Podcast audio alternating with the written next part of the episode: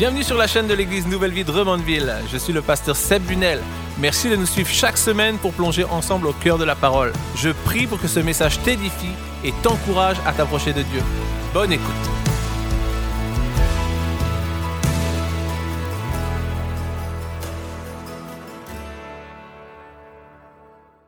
Est-ce qu'il y a des fans de football dans la salle? Ouais, hein? Est-ce qu'il y en a qui vont écouter un certain Super Bowl ce soir? Est-ce qu'il y en a que ça vous intéresse pas du tout, le Super Bowl? Levez la main. Vous êtes bienvenus aujourd'hui quand même. Oui, c'est important de souligner votre présence. Moi, je suis un fan de football. J'ai joué au niveau compétitif et j'aime moi ce qui est les histoires derrière. J'aime pas seulement le seulement le match. J'aime des, des fois savoir les histoires qui se passent dans l'équipe, dans l'organisation. Et il y a une équipe qui a gagné il y a quelques années, les Seahawks. Et euh, c'était très intéressant de voir la culture derrière cette équipe-là. Parce que oui, les Seahawks voulaient gagner le Super Bowl. Ils voulaient avoir la victoire. Mais ce qui différenciait cette équipe-là, c'était que le coach misait sur une chose importante. Les relations. Dans toute l'organisation, ce qui était important, ce qui était important, c'était les relations. Est-ce qu'on était une famille? Est-ce qu'on était unis? Et si on était unis, s'ils étaient intentionnels dans les relations, naturellement, le succès allait venir. Naturellement, la victoire allait venir. Et c'est important pour nous aujourd'hui, pour l'Église et pour vous ce matin, pour nous ce matin, de comprendre que les relations, c'est tellement important. On doit être intentionnel dans nos, relations amoureuses, intentionnel dans nos relations amicales, familiales et aussi au sein de l'Église. Le titre du message ce matin, c'est L'amour remède aux blessures. Et le texte qu'on va lire ce matin, c'est dans Luc 10, Luc 10 à partir du verset 25, la parabole du bon samaritain. Un professeur de la loi se leva et dit à Jésus, pour le mettre à l'épreuve, Maître, que dois-je faire pour hériter de la vie éternelle? Jésus lui dit, Qu'est-il écrit dans la loi? Qui lis-tu? Il répondit, Tu aimeras le Seigneur ton Dieu de tout ton cœur, de toute ton âme, de toute ta force et de toute ta pensée, et ton prochain comme toi-même. Tu as bien répondu, lui dit Jésus. Fais cela et tu vivras. Mais lui, voulant se justifier, dit à Jésus, Et qui est mon prochain? Jésus reprit la parole et dit, Un homme descendait de Jérusalem à Jéricho. Il tomba entre les mains de brigands qui le dépouillèrent, le rouèrent de coups et s'en allèrent en le laissant à moitié mort. un prêtre qui, par hasard, descendait par le chemin, le même chemin, vit cet homme et passa à distance. De même aussi, un Lévite arriva à cet endroit. Il le vit et passa à distance. Mais un Samaritain qui voyageait arriva près de lui et fut rempli de compassion lorsqu'il le vit. Il s'approcha et banda ses plaies en y versant de l'huile et du vin. Puis il le mit sur sa propre monture, le conduisit dans une auberge et prit soin de lui. Le lendemain, à son départ, il sortit deux pièces d'argent, les donna à l'aubergiste et dit, Prends soin de lui, et ce que tu dépenseras en plus, je te le rendrai à mon retour. Lequel de ces trois te semble avoir été le prochain de celui qui était tombé au milieu des brigands? C'est celui qui a agi avec bonté envers lui, répondit le professeur de la loi. Jésus lui dit donc, Va agir de la même manière toi aussi. Vous savez, cette histoire-là, on l'a souvent entendue, c'est dans la culture po- populaire même, hein, dans la, parabole du bon samaritain. Mais moi, lorsque je lis la Bible, j'aime la contextualiser, la mettre à aujourd'hui pour voir. Moi, je suis quelqu'un de très visuel, j'ai besoin de le voir. Donc, il faut se mettre en contexte que cette histoire-là, Jésus prend le temps de souligner qu'il y a un homme qui se fait euh, rouer de coups, qui se fait battre et qu'on le laisse sur le chemin. Et il y a trois personnes qui rencontrent cet homme. Il y a tout d'abord un prêtre, on va se le dire, un pasteur. Lorsque Jésus enseigne ça, il est intentionnel. C'est un pasteur, un homme religieux qui enseignait régulièrement, qui voit cet homme, ce brigand-là, le pasteur passe tout droit et continue. Il y a un deuxième qui le voit, un lévite, un conducteur de louange, qui aurait pu chanter la louange ce matin. Mais lui, qu'est-ce qu'il fait? Il voit ce brigand, il passe tout droit. Mais la personne qui ne l'ignore pas, c'est le samaritain. Et ce qui est important de savoir aussi, c'est que Jésus choisit un Samaritain parce que aux yeux du professeur de la loi, le Samaritain est considéré comme moins important. Parce que pour le professeur de la loi, lui, il est juif et lui, il est descendant de la lignée, la première pour lui, la première lignée du descendant d'Abraham. Donc pour lui, les Samaritains sont moins importants à ses yeux. Et il y a une haine profonde entre les Juifs et les Samaritains. Donc c'est pour ça que Jésus choisit le Samaritain pour être le héros de l'histoire. Puis aussi, quand on regarde la situation, on peut s'arrêter sur chaque personnage puis voir leur attitude face au blessé. Si on regarde le brigand, il voit le blessé comme quelqu'un à exploiter. Le, religieux, pour lui, le blessé, c'est quelqu'un à éviter. Pour l'aubergiste, c'est un client à servir contre de l'argent, à faire un profit. Puis pour le samaritain, mais c'est quelqu'un qui a besoin d'aide, qui a besoin d'amour. Pour Jésus, mais il représente, le blessé représente chacun de nous, un être humain à sauver. On va regarder ensemble qu'est-ce Qu'est-ce qui a créé la blessure? Verset 30, ça dit que Jésus reprit la parole et dit, un homme descendait de Jérusalem à Jéricho. Il tomba entre les mains de brigands qui le dépouillèrent, le rouèrent de coups et s'en allèrent en le laissant à moitié mort. Cet homme-là a créé la blessure. Puis bien sûr, ce matin, il y a personne qui a roué quelqu'un de coups, qui a frappé quelqu'un avant de venir à l'église ce matin. J'espère que non. Mais en relation, on doit être honnête, on se blesse souvent. On se blesse. On se blesse au travail. On se blesse parfois à l'église, ça arrive. On se blesse dans nos familles, bien sûr, dans notre couple. Peut-être que tu as vécu, toi, des blessures ou que tu as blessé quelqu'un. Tu as peut-être vécu un divorce, une séparation. Tu as peut-être été trompé, trahi, tu as vécu une injustice. La blessure fait partie de nos vies, dans nos relations. moi, j'ai eu une blessure il y a environ deux ans de cela. Euh, moi, j'ai jamais été blessé, puis j'ai fait du football, comme je vous l'ai dit un peu plus tôt, j'ai fait du basketball, j'aime courir, j'aime bouger, j'aime être actif. Je suis pas aussi en forme que Pasteur Seb, mais j'y arrive, ça va venir tranquillement. Mais pour moi, bouger, ça fait partie de ma vie. Puis j'ai, j'ai, je jouais au basketball le soir euh, euh, dans, dans un parc et puis je suis tombé puis euh, pour réaliser par la suite que j'avais une déchirure au tendon d'Achille. Je savais pas c'était quoi, on m'avait jamais dit c'était quoi. Donc c'était une blessure qui allait durer quand je l'ai appris. J'étais très en colère, qui allait durer des mois et des mois et des mois. Donc, j'étais ralenti dans cette blessure-là. Les gens me voyaient avec mes béquilles pendant un bout de temps, mais après ça, je marchais, je boitais un peu, mais les gens réalisaient pas que leur vie continuait. Même à l'église, les gens me faisaient des blagues, disaient, tu boites un peu, mais réalisaient pas que moi, j'avais une blessure qui était plus profonde. Je ralentissais, ma routine était affectée. Je pouvais pas fonctionner comme je voulais. Puis des fois, j'avais des douleurs. Les gens ne le voyaient pas, mais j'avais une blessure. Des fois, les gens ont des blessures, on ne les voit pas. On voit pas comment les gens peuvent être blessés, comment ils sont blessés, mais il faut avoir cette sensibilité-là quand même. Se poser la question, comment je peux être un meilleur ami pour toi? Comment je peux être un meilleur époux? Est-ce que je t'ai blessé? D'avoir cette sensibilité à la blessure des gens. Parce que des fois, on crée la blessure. Mais des fois, qu'est-ce qu'on fait? C'est qu'on ignore aussi la blessure. Hmm. On ignore la blessure. Dans le verset, on est rendu au verset 31, ignorer la blessure. Un prêtre qui, par hasard, descendait par le même chemin, vit cet homme et passa à distance. De même aussi, un lévite arriva à cet endroit, endroit, il le vit et passa à distance. Dans cette histoire, Jésus utilise le prêtre et le lévite pour une bonne raison, parce qu'ils représentent des gens religieux les gens sacrés. Et alors que ce, devrait être eux les premiers à s'arrêter pour prendre soin du blessé, mais c'est les premiers qui ignorent complètement la blessure. Le prêtre passe à distance, trop occupé, trop occupé pour s'arrêter. Le lévite, qui, qui est le conducteur de louange de l'époque, hein, passe à distance. Will, il ferait jamais ça. Hein? Non. il passe à distance. Et quand on étudie le, le mot littéralement passer à distance, il passe du côté opposé. Donc, il change de trottoir. Hein? Il, il s'en va complètement à l'opposé. Il l'ignore et il veut même pas s'approcher du malheureux.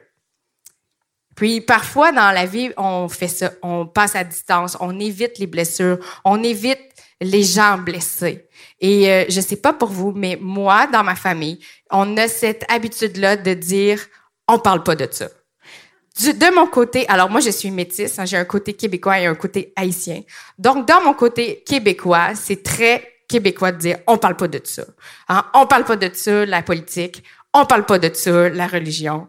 Les sujets tabous, on n'en parle pas. On évite ça. Si on a eu une chicane, des conflits dans la famille, si on a un rassemblement, disons à Noël, on va éviter. On n'est pas obligé d'en reparler. Et du côté haïtien, il y a, y a une autre façon d'éviter, c'est tout simplement silence. On peut poser une question euh, avec un sujet tabou. Oups, Personne ne répond. Ah, on a un silence. Donc, c'est une autre façon d'éviter ou d'ignorer certaines blessures. Puis, des fois, on a des habitudes comme ça qu'on a, qu'on a reçues dans notre famille et qui peuvent être reflétées par la suite dans le couple. Alors, alors en couple, est-ce que des fois, oups, est-ce que des fois j'évite? Est-ce que j'évite la blessure? Des fois, est-ce que parfois on, on, on évite complètement? Il y a des gens qui vont bouder bouder, c'est une façon de, oui, d'être en colère ou d'éviter d'être confronté, de confronter la blessure. Puis il y a des sujets chauds en couple, par exemple, qu'on ne voudra pas parler, euh, de finances, par exemple, ou de sexualité. C'est des sujets qui, peuvent être, qui peuvent être des sujets de blessure et qui doivent être confrontés. Hmm. Puis la sexualité, il faut en parler. Amen, alléluia. C'est facile, hein, moi. Aujourd'hui, je me tiens devant vous, puis euh, je peux paraître, euh, on se tient devant vous comme des personnes qui sont jamais interpellés par les, ces histoires-là. Lorsqu'on voit le prêtre ou le lévite qui évite cette situation, qui évite la blessure. Il y a quelques années de cela, moi, j'étais pas pasteur, j'étais pas, euh, c'était pas mon travail, j'étais un bénévole à l'Église Nouvelle Vie, puis j'étais responsable d'un groupe, un groupe Nouvelle Vie, comme vous avez encore aujourd'hui. Et euh, je me rappelle, moi, j'avais un groupe, puis je formais une relève, tu sais, je formais des, des potentielles personnes qui allaient me remplacer ou euh, que je coachais un peu pour qu'ils soient responsables de groupe un jour. Et puis, j'organisais une soirée avec les boys, j'avais préparé un repas, ma sauce spéciale aux pommes et tout, porc et porc et pommes, faut vraiment sauce spéciale qui des heures et des heures à préparer. J'ai invité les gars. J'étais un peu fier de préparer ma sauce spéciale. Là, je prépare mon repas, je prépare mon repas. Les gars sont là. Hum, ça sent bon, ils sont impressionnés. Mon ego se gonfle. Je suis très fier de moi. Mais à un moment donné, il y a quelqu'un qui sonne. Un gars du groupe qui a des problèmes d'alcool. Il est sous. Là, tu l'entends, il est sous, là, les gars sont mal à l'aise, qu'est-ce qu'on fait? Puis là, les gars, ils ont un bon cœur, hein, ils veulent aider le gars. Mais moi, j'ai ma sauce sur le four, là. Là, je dis au gars, mais là, je veux bien, là, Pascal, mais il va attendre, là, moi, j'ai ma sauce sur le four. Puis il y a un des gars qui m'a repris. Il me dit, Emmanuel, je comprends ta sauce, c'est qu'on a un gars dans le groupe qui est dehors, qui a besoin d'aide, qui crie, là. Qu'est-ce qu'on fait? J'ai eu mon moment, moi, le prêtre qui ignore. Est-ce qu'on n'est pas comme ça des fois? On est impliqué, on sert dans l'Église, on est impliqué, on est tellement impliqué à servir l'Église qu'on oublie qu'on est appelé à servir les gens qui sont à l'Église que Dieu nous enseigne ce matin à nous rappeler qu'on doit ne pas ignorer, ignorer la blessure, ignorer la souffrance des gens qui sont autour de nous. Parce que Dieu nous appelle à soigner la blessure. Euh, regardons le verset 33. Soigner la blessure. Mais le Samaritain, un Samaritain qui voyageait, arriva près de lui et fut rempli de compassion lorsqu'il le vit. Il s'approcha et banda ses plaies en y versant de l'huile et du vin. Puis il le mit sur sa propre monture, le conduisit dans une auberge et prit soin de lui. Le lendemain, à son départ, il sortit deux pièces d'argent, les donna à l'aubergiste et dit, Prends soin de lui, et ce que tu dépenseras en plus, je te le rendrai à mon retour. Lorsque le voyageur voit le blessé, il s'arrête, il est ému de compassion. Il arrête son chemin, il arrête sa voiture, il prend soin de lui, il soigne ses plaies même si sont sanglantes, il s'occupe de lui, il prend alors qu'il est à moitié mort et le met dans sa voiture. Hein, il l'apporte avec lui, il le prend avec lui, il prend soin de lui et il le conduit jusqu'à l'hôtel. Et il prend soin de lui encore là il reste auprès de lui. Il dépose pas en s'en allant, non, il prend soin de lui encore parce qu'ils disent le lendemain. Donc, il reste toute une nuit auprès de lui. Il, reste avec lui, il s'occupe de lui, il paye pour le blesser, dépense de l'argent. Hein, et après, il demande à l'aubergiste, bon, j'imagine qu'il y, a des occupations, donc il dit, je vais partir, mais je vais te donner tout ce que tu dois dépenser pour lui, je vais payer pour lui. Alors, il fait pas juste le laisser à l'urgence, hein, il paye l'hôpital privé. Un, une petite coche de plus. Hein, la totale, il paye tout.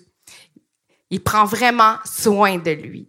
Et euh, nous, dans notre vie, on a eu une période vraiment difficile de, de, pour avoir des enfants. Ça a été difficile, ça a été long. On est passé par un processus d'infertilité et de voir les médecins. Et pour avoir, euh, avant d'avoir nos enfants, mais c'est ça. On a et on a passé par euh, beaucoup de ben c'est une grande épreuve de vivre ça de l'infertilité et euh, avoir des suivis médicaux et aussi fausse couche. Après plusieurs années d'essais enfin ça fonctionne mais fausse couche. Là vous imaginez j'étais complètement à terre. Et à ce moment-là quand j'ai fait ma première fausse couche euh, les gens les amis qui ont été près de moi pour me soigner ont été tellement un, un grand impact pour moi. Ils ont tellement pris soin de moi. Et euh, j'ai une amie, par exemple, qui s'est déplacée, qui venait à la maison régulièrement pour me voir, pour m'aider, pour, pour m'accompagner, pour juste des petites tâches. Elle, elle venait me voir aussi des amis qui m'ont appelé. J'ai une amie qui m'appelait sur une base régulière. Comment tu vas? Allez, sors. Faut que tu sortes de ton lit. Faut que tu déjeunes. Faut que, faut que tu avances. Allez, t'es capable, m'encourager. Et j'ai même, euh, oui, il y a des, il y a des, dans la parole, dans l'histoire, on a les, les, le prêtre, le, le leader qui spirituel qui ne, qui ne répond pas. Mais moi, j'ai eu une leader spirituelle qui est venue à la maison, qui est venue à la maison, qui m'a donné des fleurs, qui m'a écouté, qui m'a consolé. Donc, oui, il y en a aussi des leaders qui peuvent être là lorsque ça ne va pas aussi. Mm. Yes. Puis, lorsque quelqu'un souffre, comment, comment est-ce qu'on doit prendre soin de quelqu'un qui souffre? Lorsqu'on voit, par exemple, sur les réseaux sociaux, sur Facebook, quelqu'un qui souffre, oui, on peut mettre un euh, j'aime, un solidaire, euh, un cœur. Oui, c'est correct ça pour les, connaissances. Hein? Ça, c'est des connaissances Facebook. On a 300 amis. Mais quand c'est quelqu'un que, qui, que, tu, que tu comptes sur tes doigts là, dans tes amis importants, là, parce que on a des amis qui sont plus importants. Pour ceux-là, il faut passer à l'action. Hein? Il faut passer plus à l'action que juste dire j'ai prié pour toi. OK? Je suis avec toi. Non. Passez à l'action avec les gens que vous aimez, les gens qui sont proches. Si, quand on a, quand le numéro de téléphone de quelqu'un, c'est parce qu'on est assez proche pour l'appeler, pour lui dire comment vas-tu? On peut envoyer, oui, des textos, mais n'hésitez pas à appeler les gens. N'hésitez pas à aller à la rencontre des besoins. Hein, parce que l'amour, c'est ça, c'est aller à la rencontre des besoins. L'amour demande l'action. L'amour demande de, passer à l'action. Moi, ce que j'aime, c'est que Jésus, lui, y a porté les blessures. Verset 36. Lequel de ces trois te semble avoir été le prochain de celui qui était tombé au milieu des brigands? C'est celui qui a agi avec bonté envers lui, répondit le professeur de la loi. Jésus lui dit donc, va agir de la même manière, toi aussi. Ce texte est tellement percutant parce qu'il y a une portée universelle. Jésus, lorsqu'il raconte cette histoire-là, c'est un peu une critique du racisme à l'égard des Samaritains. Jésus, lorsqu'il raconte cette histoire-là, c'est une critique à l'égard de, des gens qui sont religieux, qui sont dans le ministère, qui sont impliqués, qui devraient agir, mais qui ne le font pas. Mais c'est aussi, il y a aussi une portée économique à cette histoire-là. Parce que le Samaritain aurait pu, juste penser les blessures, mettre du vin et de l'huile, mais il a fait le mille de plus. Il a investi. Il a mis de l'argent. Ce qui a fait du bien à cette personne-là qui était blessée, qui s'est fait ruer de coups. Puis aux yeux du professeur de la loi, la personne qui était moins apte à bien agir, c'était le Samaritain. À ses yeux, la personne qui aurait moins bien agi, c'est le Samaritain. Puis le professeur de la loi supporte même pas de dire, de répondre à Jésus, le Samaritain. Il est même pas capable de le dire. C'est trop dur pour lui. Lorsque Jésus lui demande lequel a bien agi, le, le professeur de la loi dit, c'est celui qui agit avec bonté envers lui. Il dit même pas le mot samaritain. On peut s'identifier au professeur de la loi parce que nous, des fois, on a de la misère à identifier c'est qui notre prochain. On le sait, Dieu nous le montre, on le sait, mais on a de la misère à identifier c'est qui notre prochain. Mais Jésus, lui, a porté nos blessures, les blessures de l'humanité, parce que pour lui, on était tous le prochain. Jésus n'a pas dit, je vais juste mourir pour les Juifs. Non, il est mort pour tout le monde. Ésaïe 53 nous dira, ça apparaîtra pas à l'écran, mais c'est un verset que vous avez peut-être déjà entendu. Si vous le connaissez pas ce matin, il est tellement important pour toi ce matin, pour chacun d'entre nous, que tu sois ici pour la première fois ou que tu sois des chrétiens depuis 50 ans. Ésaïe 53, verset 5 dit, mais lui, il était blessé à cause de nos transgressions brisé à cause de nos fautes. La punition qui nous donne la paix est tombée sur lui. Et c'est par ses blessures que nous sommes guéris. Jésus, qu'est-ce qu'il dit? Va agir de la même manière, toi aussi. Il est l'exemple parfait. Il est l'exemple parfait de pardon, de celui qui a porté nos blessures. Toutes nos blessures, il les a portées sur lui pour que nous maintenant, on puisse le représenter, pour que nous maintenant, on puisse aider à penser les blessures, qu'on puisse aider ceux qui ont aussi eu des blessures pour dire, on est là pour toi, on t'aime. Puis si tu as, vécu des blessures ce matin, tu as été blessé, on veut dire que ce Jésus-là, il a porté des blessures. Puis il veut t'aider, il veut t'enlever, il veut te pardonner. Peut-être tu as de la condamnation face à un péché ou parce que tu as blessé des gens. Tu dis, j'ai tellement blessé, est-ce que Dieu veut me pardonner? Ce matin, je veux dire que oui. Oui, tes blessures, il veut les effacer, il veut les prendre sur lui ce matin. Hmm. Peut-être que c'est toi ce matin que tu as été blessé. Peut-être que c'est toi qui as blessé aussi. Peut-être que tu, que tu as blessé un ami. Peut-être que tu as été blessé par un ami, par un conjoint ou par un chrétien, malheureusement. Toi qui as été blessé en leur nom, je tiens à te demander pardon. Je te demande pardon si tu as été rejeté, car Jésus t'accepte dans ton entièreté. Je te demande pardon si tu as été ignoré, car lui t'a toujours considéré. Je demande pardon si des chrétiens t'ont dit un jour que tu n'étais pas assez saint pour venir à l'Église car Jésus est venu pour prendre soin de ceux qui sont malades et ont besoin d'un médecin. Je te demande pardon si on t'a jugé, car Jésus n'a jamais jeté la première pierre. Il prend dans les bras le pécheur et renouvelle son cœur. Je te demande pardon si des mots t'ont blessé, car la voix de Dieu ne détruit pas et console ceux qui ont le cœur abîmé. Je te demande pardon si un proche a abusé de ta gentillesse Sache que Jésus console et efface toutes les cicatrices. Je te demande pardon. Oui, je te demande pardon. Mais c'est son pardon qui rassure. N'oublie pas qu'il a porté nos blessures. Je vais inviter les musiciens à s'approcher. Oui, on peut acclamer ce Dieu qui nous pardonne.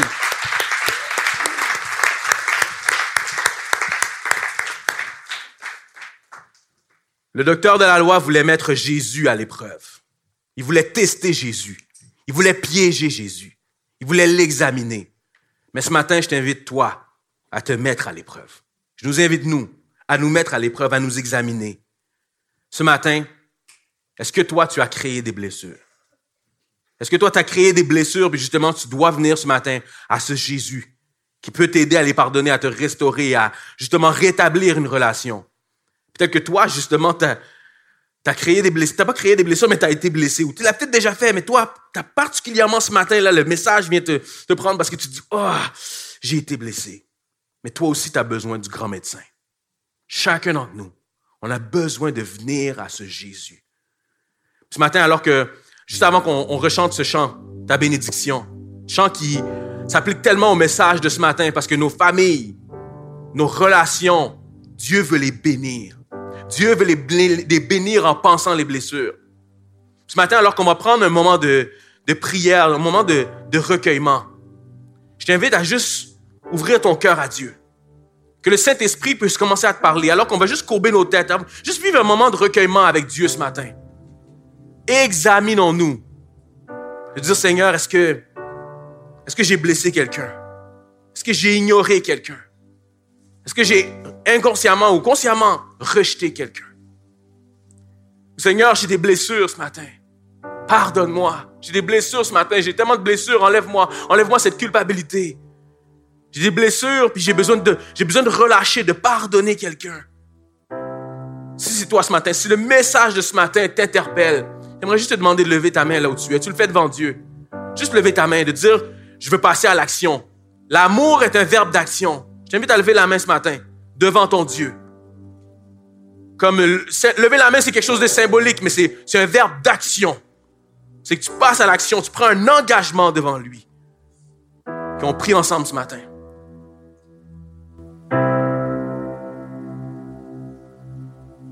Seigneur Jésus, je te prie, Seigneur Dieu, pour euh, chaque famille ici qui sont représentées, Seigneur. Je te prie, Seigneur Dieu, pour euh, les couples, Seigneur Jésus. Mets ta main, Seigneur Jésus sur eux, Seigneur. Je te prie, Seigneur Dieu, de protéger nos familles, Seigneur. Protège les enfants, Seigneur Jésus. Je te prie, Seigneur Jésus, que toutes les familles qui sont ici ce, matin, Seigneur Jésus, soient sous ta bénédiction, Seigneur Jésus. Je te prie, Seigneur Dieu, de bénir, de protéger, Seigneur Dieu, pour ta bénédiction de génération en génération, Seigneur Jésus. J'aimerais qu'on fasse quelque chose en terminant. Si on peut tous se lever avant de chanter ce chant. Si on puisse avoir un moment de prière, homme avec homme, femme avec femme, conjoint avec conjointe, époux avec épouse, mais que personne soit seul matin, ce matin. Prie avec quelqu'un justement. qu'on puisse s'encourager à être justement comme cet homme qui n'a pas juste ignoré, qui n'a pas pas juste passé de l'autre côté. Que Dieu nous encourage à juste être à lui. Prendre, juste prendre un, quelques instants, prier les uns pour les autres, nous encourager ce matin. On le fait devant Dieu, juste nous encourager. À juste dire, Seigneur, on veut être là pour les autres, on veut être là les uns pour les autres, pour cette communauté, pour notre église, que personne soit seul. Regarde autour, s'il y a quelqu'un qui est seul, juste l'accompagner pour prier ensemble. Seigneur Jésus, on veut être unis en toi. Seigneur, on veut être unis en toi, on veut une communauté unie. Que Nouvelle Vie de Romanville, Seigneur, les gens peuvent vous dire, il y a l'amour de Dieu. Il y a l'amour de Dieu ici. C'est à l'amour qu'on a les uns pour les autres que les gens vont nous reconnaître. Qu'on soit unis, qu'on soit, qu'on n'ignore pas la blessure des gens qui sont autour de nous, ni la blessure des gens dans notre travail, dans nos familles qui ne connaissent pas Jésus. On vient devant toi ce matin. Rappelle-nous que tu es le modèle, le modèle parfait. Le modèle parfait de celui qui prend les blessures, de celui qui pense les blessures, qui guérit les blessures. On te prie pour ta faveur sur nous, ta faveur sur nos familles, sur nos couples, parce que Seigneur, on veut pas, on veut être sensible aux blessures des uns et des autres. Dans le nom de Jésus, on appelle ta faveur sur nos familles, ta bénédiction sur nos familles. Amen.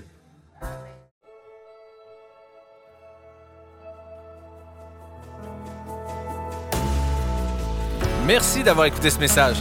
Si tu apprécies ce podcast, abonne-toi et partage-le à ton entourage. Chaque semaine, l'équipe pastorale de Nouvelle Vie et moi-même allons te partager des messages qui vont t'encourager dans ta foi. Tu veux pas manquer ça? À très bientôt